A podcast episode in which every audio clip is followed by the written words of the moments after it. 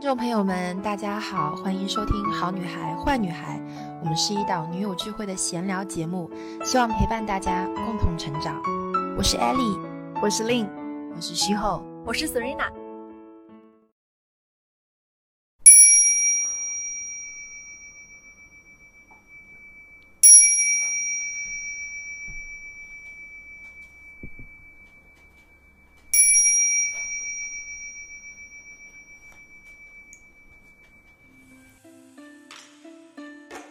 欢迎收听新一期的《好女孩坏女孩》，我是 Ellie，我是 Lin。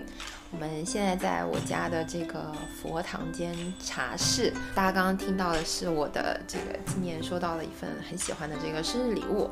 啊，是一个特别迷你的一个。播送播送播，对对对。其实我跟令姐刚刚已经聊开了，然后聊到中间，我突然想起来说，要不就直接录吧。对，因为我从这个深圳亮星回来，每次回来其实还是有很多的这个成长的。嗯。然后这次我觉得我可能一个比较大的一个成长，如果用一个关键词。呃，来提炼的话，嗯，其实是预期管理。嗯，那为什么这样说？是因为刚刚令姐问我，就是哎，这次这个深圳怎么样？嗯，有没有什么收获？学学习怎么样？我说这次挺开心的。嗯，然后我回忆回想了一下，我觉得我会很开心，是因为我做好了预期管理。这个预期管理就是降低预期。嗯，然后如果用另外一句话来形容的话，就我觉得我最近在刻意练习的这个东西叫做。嗯，无所为而为，就是不为了一个特别明确的目标而行动。我去上课，但是我不抱着我一定要学到什么东西，一定要改变什么，一定一定要怎样的一个呃心态，嗯，去上学也好，去面对一切也好，我我反而觉得整个人更松弛、更放松了。因为跟我以前的状态比，我我我这个人就是属于目目标性太重。目标感太重了，就是做什么事情，我一定感觉好像我是为什么要做，就是我一定要达到一个什么目目，我要达到一个什么目标，我我我想要这件事情带给我什么，就是这个收获和目标的这个欲望是比较强的，嗯，所以嗯，自从我学到这个预期管理之后，我觉得我最近是有在。好好的刻意练习，然后这个刻意练习是在日常生活中的，比如说像我今天，我我最近不是在搞体育嘛？那我以前搞体育就是我是要求我自己，就比如说我想要立刻看到线，这个这个离家出走的线怎么还不回归啊？就是拼命练，然后就是练练腰腹啊，练臀啊，然后我就很想要肉眼看到那个变化，如果没有变化，我就会有一点气馁。嗯。我现在就是我，我只要练了，我打完卡这件事情我就我就过了，然后我不会对他有太多的要求，但是我想要让我自己处在一个就是呃持续去做这件事情的一个状态里面，嗯。你讲到这个预期的事情啊，首先我觉得今天我们在录这期播客的时候，就是不带任何预期的。对，我们甚至连叫什么名字、叫什么主题，我们啥都没说，我们就开录了。嗯，我们就说，哎，你有时间吗？我说有啊，好好好，那就来家里。对对。然后我们今天就是。你看，以前我们会搞一个小笔记，然后今天先录这个主题，再录那个主题，对对对对对，我们怎么聊，大概哪几部分要聊到？今天这一期就完完全全就像艾丽说的，不带任何预期就开始了。然后你刚刚讲到这个预期管理的时候，我想到了一件生活当中非常小的事情，我想跟大家就是分享一下。嗯，就大家可以去想象一下，你们的生活当中有没有遇到这样的场景啊？你平常有一首特别爱听的某一个歌手的这个歌。然后呢，你平时如果放在自己的这个嗯手机的这个播放器里面啊，音乐的这个播放器里面的时候，你自己去调出来听的时候，比如说他的快乐是打八十分，但是呢，你今天在马路上逛街，突然在商场里面听到这首歌了。或者今天开车的时候，这个电台随机的这个电台里面突然放这首歌了，我开心的要死。对，这个绝对是超过一百分的快乐。然后这件事情其实我觉得我经常会遇到啊，就是哇，我突然在某个电台听到了深夜的时候在放一个我可能念书的时候特别喜欢的某首歌，哇，那个回忆、那个记忆感、那个开心的感觉就源源不断的就涌出来。但是等到我第二天想的说，哎，我昨天听到这首歌很开心，我想再听一次，好像就没有那么开心。哦，所以我嗯想了一想，这个也是一个，因为我们没有带任何预期，嗯，然后反而给我们的那种嗯心情的冲击要多一些哈。是的，是的，嗯是的。所以有一个公式的，好像就是意思是，嗯，预期减去预期减去快乐还是什么，等于我忘记了，反正就意思就是说，你要么把你的预期放低，嗯。要么把你的体验增加，嗯。然后它相减之后的那个差就是你的满意度，两者相差越大，你获得那个差就越大。嗯，所以其实降低预期也是一个收获幸福或提升幸福的一个。嗯，我觉得更容易的一个杠杆吧，嗯就是因为其实你要增加自己的体验度，要付出很多的。也有另外一个公式，幸福等于呃收获出于欲望嘛。嗯，其实那个欲望不就是我们的这个预期嘛？就是我们想要得到的东西啊，我们想要更多，想要更好，想要更强，想要更富有，想要更美丽，就是你的那个欲望。但是你如果为了得到这些东西，你去付出努力，就是你增加你的收获值，其实是要付出很多的。但是如果你只是减低自己的欲望的话，就降低你的预期的话，就把那个分分母缩小。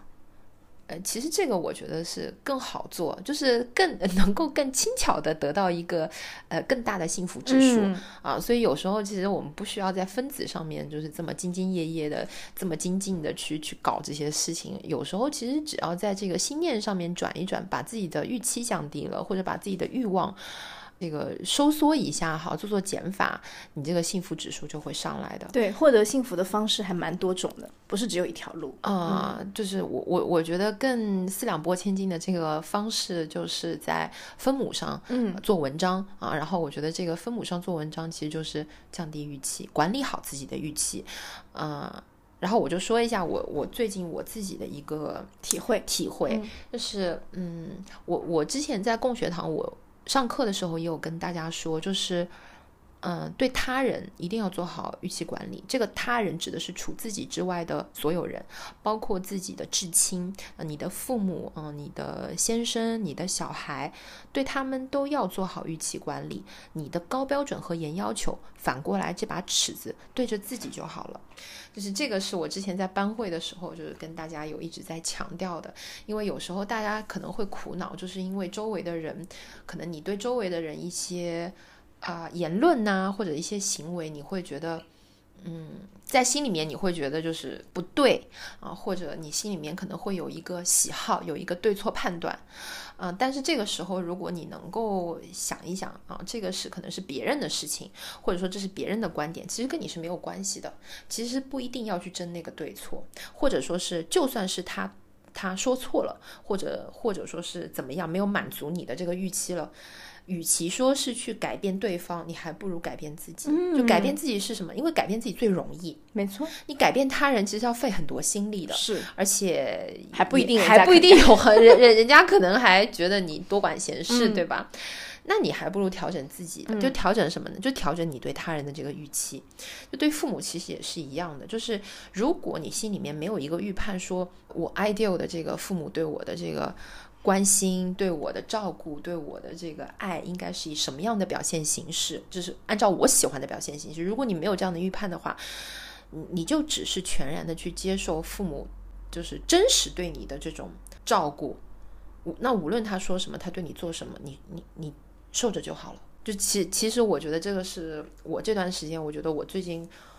过得好像自在一些了，嗯，舒服一些了，没有那么多对抗，没有那么没有那么拧巴了，就是是因为嗯，我正在刻意练习这个降低预期。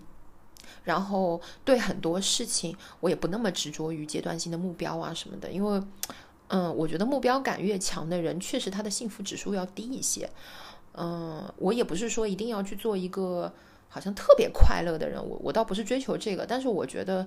就是因为内耗或者拧巴这件事情，其实是很耗能的。没错，然后我现在到这个年龄段，我觉得其实我体内的这个能量是非常有限的，所以我会更愿意去啊、守住自己的这个内在的能量。那么守住能量，除了你增加你的能量之外，另外一个很好的方式就是你你不要让它外漏，嗯。不要散掉。嗯。嗯，所以我觉得就是我现在做的这些事情，或者说我刻意在练习，其实是保护自己能量的一个很好的方式。嗯。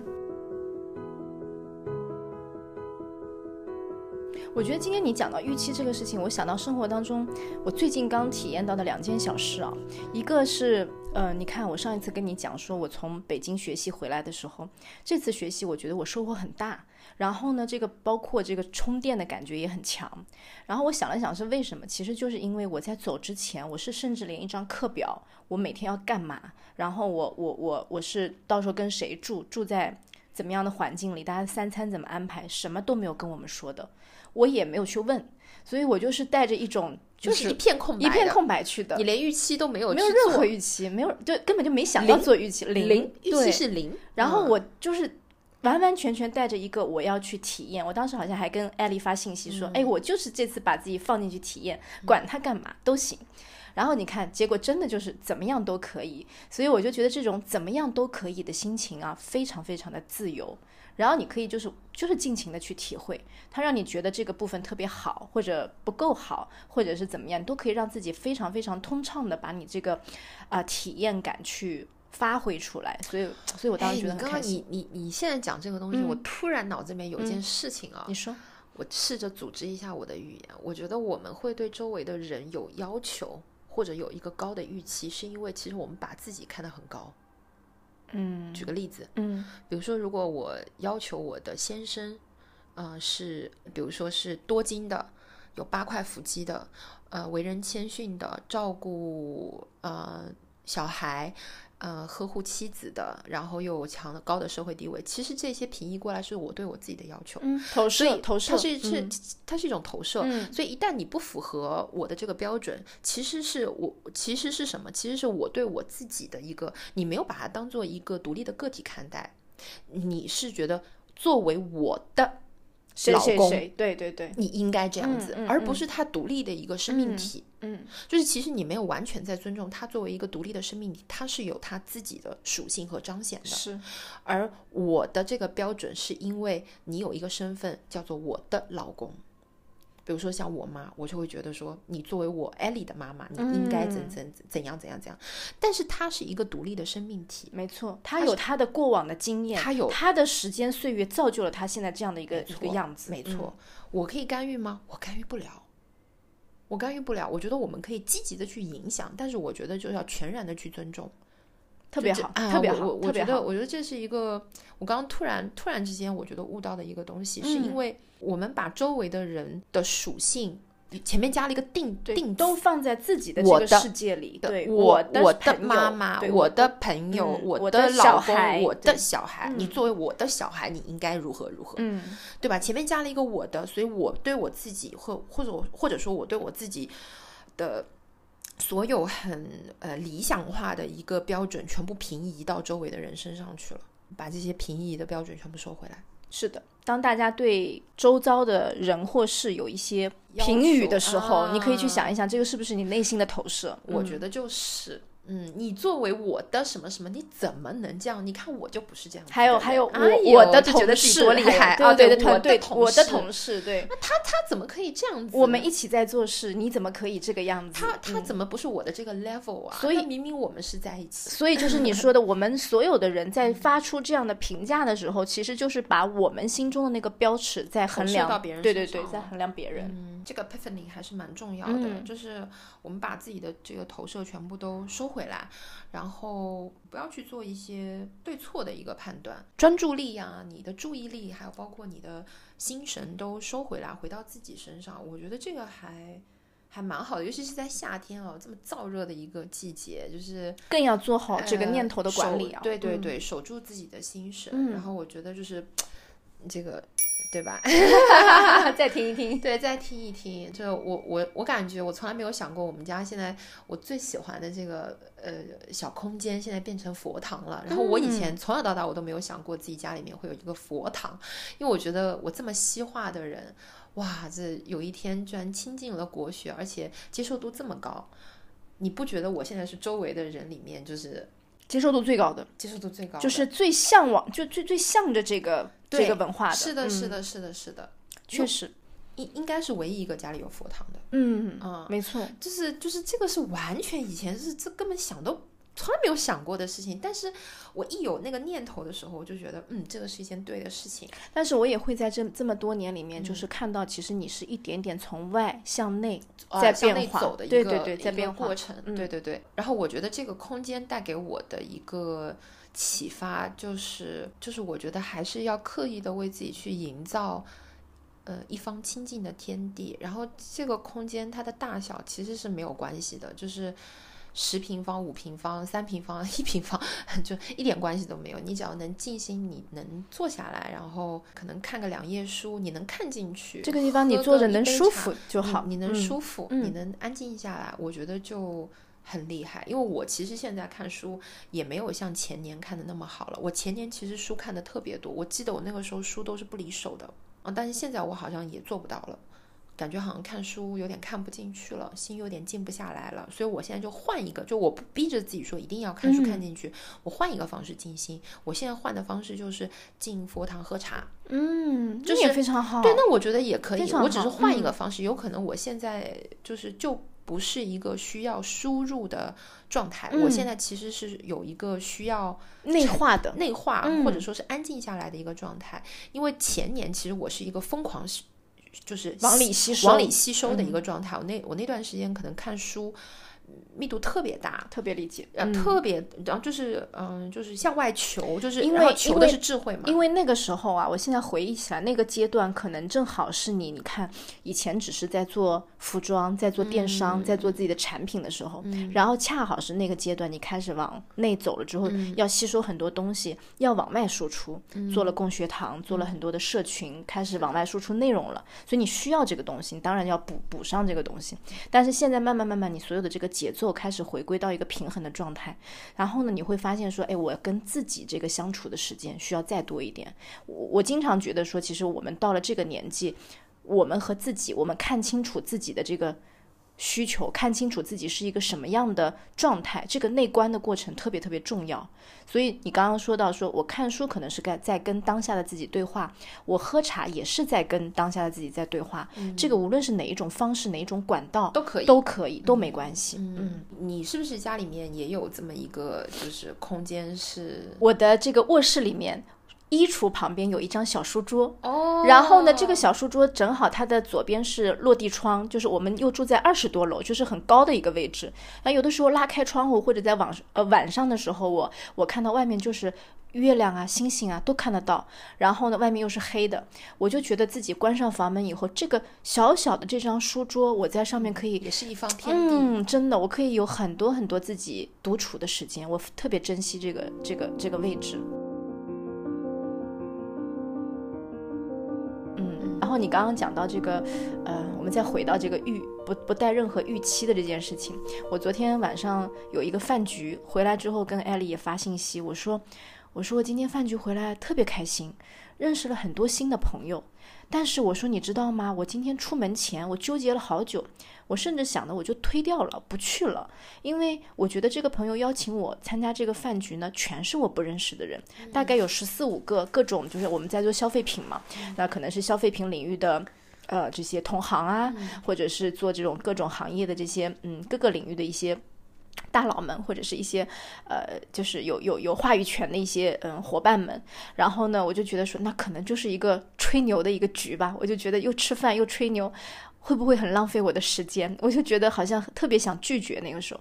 后来我就又转念一想，我就觉得说，你看这个就是给自己加了一个枷锁，就是觉得你去吧，肯定会怎么怎么样，就是给自己一个预期预判了。我想把这个东西放掉，我就让自己试一下，反正你晚上回到家也是 回到家也是看书或者睡觉了，我说就去看一看会怎么样，然后我就去了，去了之后呢。哎，我甚至连组局的那个朋友都是昨天很晚才到，还没到。我就是真的像一个社牛一样，到了那个包厢，我们看找到那个包厢，然后我一进去，好多人已经坐下了。我就说，哎，是不是今天晚上在这儿大家一起吃饭聚餐？然后里面的人就说，哎，是是是，快进来。然后就这样落座以后，跟大家互相交流，说，哎，我是谁啊？你是不是群里的谁谁谁之类？大家就真的像网友见面一样。然后我们一群蛮开心，蛮开心。其实这种体验很少，而且是特别是在我上次北京回来之后，我就越发觉得，其实现在我们当下的人们对于面对面的线下交流。机会特别特别少了，大家都是通常，哎，我转你个微信啊，你加一下他，来，我把你拉到群里，都是这样的一个交流方式。所以昨天我们非常充实的，大概度过了，我估计有三到四个小时的一个饭局时间，六点就开始吃，吃到晚上十点多。然后呢，结果发现，就是大家虽然是不同领域，虽然就是在聊自己的或者聊这个大家对一些事情的看法，但是这个碰撞当中，就又能够不断的让你有一些新的收获，新的一些修改或者一些新的补充。然后这个过程当中的加加减减，对我来说好像特别特别有意思。嗯嗯，我我我跟令姐两个人都属于那种社交比较少的，就是嗯、呃走出去社交比较少。虽然我们两个其实个性其实是有那个社交的开关的，嗯就是你把我们两个放到任何的这种社交场合，其实我们、我们都还可以的，嗯就是属于那种要社牛就可以社牛的嗯那种人。但是你看，我我们几乎很少出去，是，嗯，几乎很少出去。那可能对令姐来讲，第一个也是就是会有一些预判，就觉得说我去干嘛，或者说是对这种社交的这个标准其实还是比较高的，喜欢深度交流，然后也喜欢一些有效社交。嗯然后我的话，其实是因为我对人的要求比较高，就是我我喜欢就是更。呃，纯粹更真挚的灵魂，所以我，然后再加上我对能量场是很敏感的人，嗯、是所以我我觉得我不出去社交其实是一种自我保护。嗯，anyway，然后。那你这个我觉得是一个很好的一个正正面的案例啊。我讲一个也也不能算是负面的，但是我讲一个我自己的经历，就是我我其实在，嗯就是学习群里面，我们不是要交作业的嘛。我有一份作业其实是我觉得我是掏心掏肺写的，因为我很少暴露自己的脆弱，就我不是一个特别愿意暴露自己的脆弱，然后。可能别人就会说哇，你好不容易啊，你好辛苦啊，原来哦，原来你这个承受了那么多。就我其实是很不愿意听到这些东西的，因为我自认为我自己是一个不需要同情、不需要别人怜悯的一个人，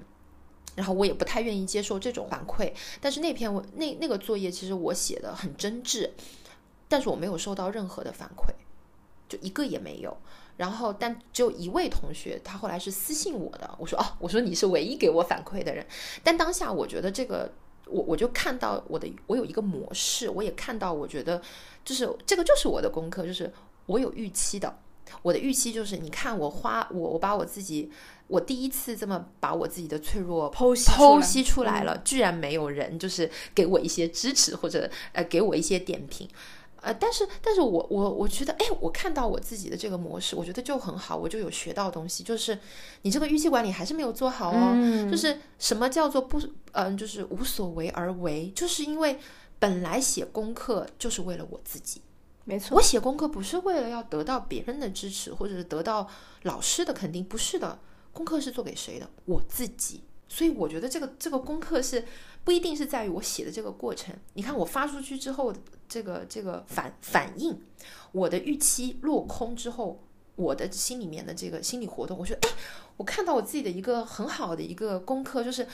确实确确实实，这个就是我该修的东西。嗯预期管理，我到底有没有真正把我自己的这个功课当做是我自己的，还是说我我还是在往外求？哇，我的，然后我当下我觉得收获很大，收获很大、嗯啊！我就觉得原来做功课还有这样的一层。没错没错，一层一层这个就是人生的功课。哎呀，我嗯就觉得不是表面的说你你你你写完这个功课之后，在写的这个过程中你的一个思考，或者说说你交了这份东西，这个功课就结束了。对，可能就比如说我已经习惯了，我做一点点事情就有很多人给我这个反馈，嗯或者很多人给我正向的反馈，那么这个已经变成我的一个惯性和模式了，嗯我就会把它平移到各种各样的这个境遇和各种各样的这个环境当中，一旦不符合我的习惯，啪就落空了。哇，我然后我就觉得这个也是一个很好的功课啊，让我自己看到说，你看看，你看看，而且你看是有在外求的哦。没错，而且你 看这件事情非常小，嗯就是你看你发了一个东西，然后你希望有人看到说你用了心，你你你剖析了自己，他们给你一个看也看到了你这样的一个回馈，然后这个东西没有的时候，你其实就是引起了自己内在的一个情绪嘛，嗯然后你观察到这个情绪，我就立刻觉察，没错，然后我觉察到之后，我想说，你看看，你看看，就说你要修吧，就嗯 就我自己跟自己对话的这时候，我就个思路是不是我也可以平移到朋友圈点赞这件事情？完全可以。对，很多人其实就对这件事情是有是有芥蒂的，就你觉得看都不给我点赞，对，我就不发了。发了，对，我不发了。很多人就是这样，我好怕别人给我评价哦，我好怕别人不给我点赞哦，就是就就是有会这样的想法。其实这个还是向内和向外的一个要求，大家不妨去对照一下自己的内心。嗯对我，我现在比如说像我每天做那个体育生，今日份的体育生嘛，我现在有一个 hashtag 叫今日份的体育生。其实我有时候会写东西，有时候不写，就就可能就是一个炫腹肌的一个一个自拍照。我就是炫啊，但是我是炫给我自己看的。嗯因为我想要以后有一个 before 和 after 的一个对比。你看我以前肉松松的，我现在有线，怎样厉害吧？就是我想要我自己，就是看到我自己这样子的一个过程，不是为了说这件事是为自己而做的。我是为了自己而做的，所以我觉得我们要时时刻刻就是要警醒，就是说，就是嗯，对外的这些注意力完全把它收回来，其实真的是一个很省电的一个模式。然后你这个电量省下来之后是可以用于自我成长的。你不想自己成长的快一点吗？我想的，因为我现在都快四十岁了，我希望我自己能够。几就是嗯，我希望我自己内在我的我的生命的这个维度是往上走的，因为我越来越发现，知识和智慧它不是一件事情，不是一件事，完全不是一件事情。全不是。你，学历再高，你读的书再多，有的表不表示你可以把这个、你你可以把生活过好，是，把这条命用好。嗯，所以我觉得就是我现在，嗯，我我希望我自己是能够加速成长的。然后这个加速成长指的是生命智慧，就是有智慧的这件事情。所以我想要开启这个省电模式，多关注自己的成长。啊、我我成为一个更有智慧、更有能量、更我觉得就是维度更高的人，我才能够更好的去完成我的使命嘛。我的使命就是。对吧？就是用生命点亮生命，见证三万女生重新出发。嗯，然后我觉得这个使命的前提就是我的生命是发光的。我你如果本身就在发光，本身就有智慧。我不嗯发光，我没有智慧点亮毛线啊！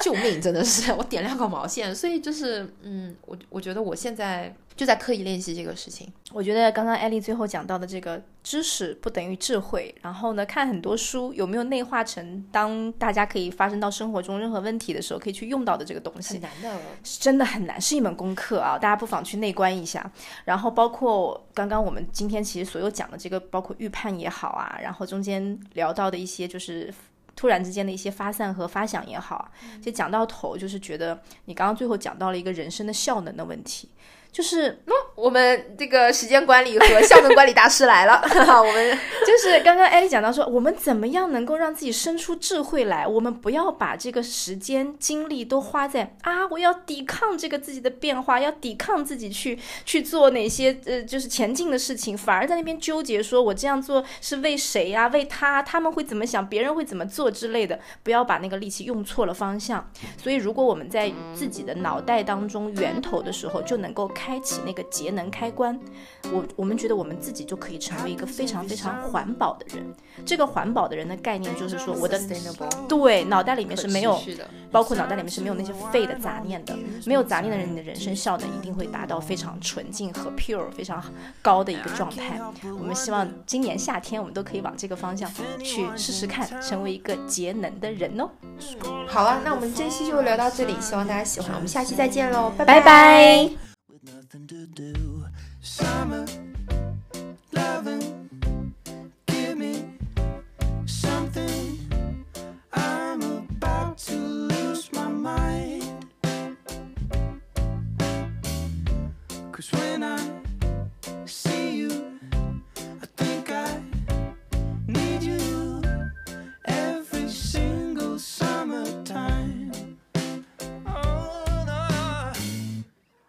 her under moonlight,